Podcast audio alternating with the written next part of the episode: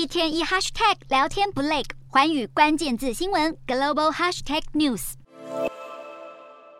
俄罗斯国旗布满街道，荷枪实弹的俄军士兵在市区站岗巡逻，这是乌东俄军占领区相当常见的景象。不过更夸张的是，乌东亲俄势力宣布在本月二十三到二十七日之间，在卢甘斯克、顿内茨克、赫尔松以及扎波罗热四个州举行并入俄国领土的公投，这些州加总起来总面积就占了全乌克兰的百分之十五。因此，消息一宣布，立刻引起西方政府的反对，美国率先开轰。接着是正在参加联合国大会的法国总统马克宏，马克宏几乎整场联大演说都在对俄罗斯火力全开。人同样也在联合国大会的德国总理肖兹，则指控俄罗斯在占领地举行公投，完全是违反国际法的行为。而对于西方国家极力否认公投的合法性，乌国总统泽伦斯基随后出面表达感激。不过，遭西方国家同声挞伐的俄罗斯总统普丁，不但没有收敛，还扬言会全力支持乌东公投进行。早在二零一四年，俄罗斯就曾在遭俄军占领的克里米亚半岛，透过全民公投进行领土并吞。当初公投的合法性以及归纳俄国的领土，至今都没有获得国际社会的承认。如今，俄国政府再次利用类似的手法，借此合理化自己的侵略行为，而且还企图并吞更大片的领土，恐怕会激发起西方国家更大程度的反抗。